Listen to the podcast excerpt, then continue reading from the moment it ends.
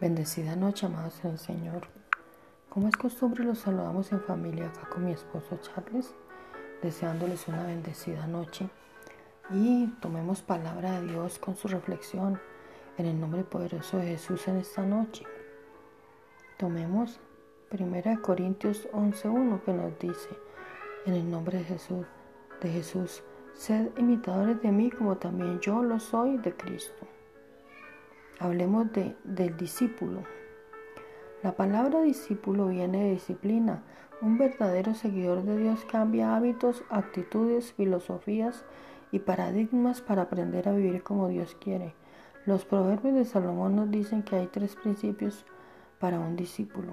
instrucción, corrección y disciplina. La instrucción es una forma de enseñar que consiste en la impartición de conocimientos o datos. La corrección es una modificación que se hace en una cosa o una persona para corregir sus faltas, errores, defectos e imperfecciones.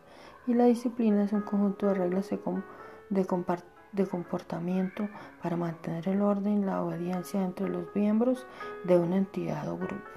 El aprendizaje lleva por objeto descubrir formas, equipar, activar los dones del Espíritu Santo en una persona, pero antes debe ser de quitar una cultura religiosa para instalar la cultura del reino. Desafortunadamente lo profético ha sido muy atacado debido al pobre concepto que se tiene del Espíritu Santo y al manto religioso que cubre muchas mentes. Los profetas del Antiguo y Nuevo Testamento dejaron un legado en varios discípulos proféticos. Estos discípulos fueron llamados los hijos de los profetas.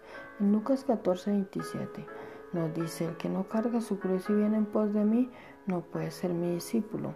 En Lucas 9, 23 nos dice el Padre, y decía a todos, si alguno viene, si alguno quiere venir en pos de mí, niéguese a sí mismo, tome su cruz cada día y sígame. En el poderoso nombre de Jesucristo. Amén.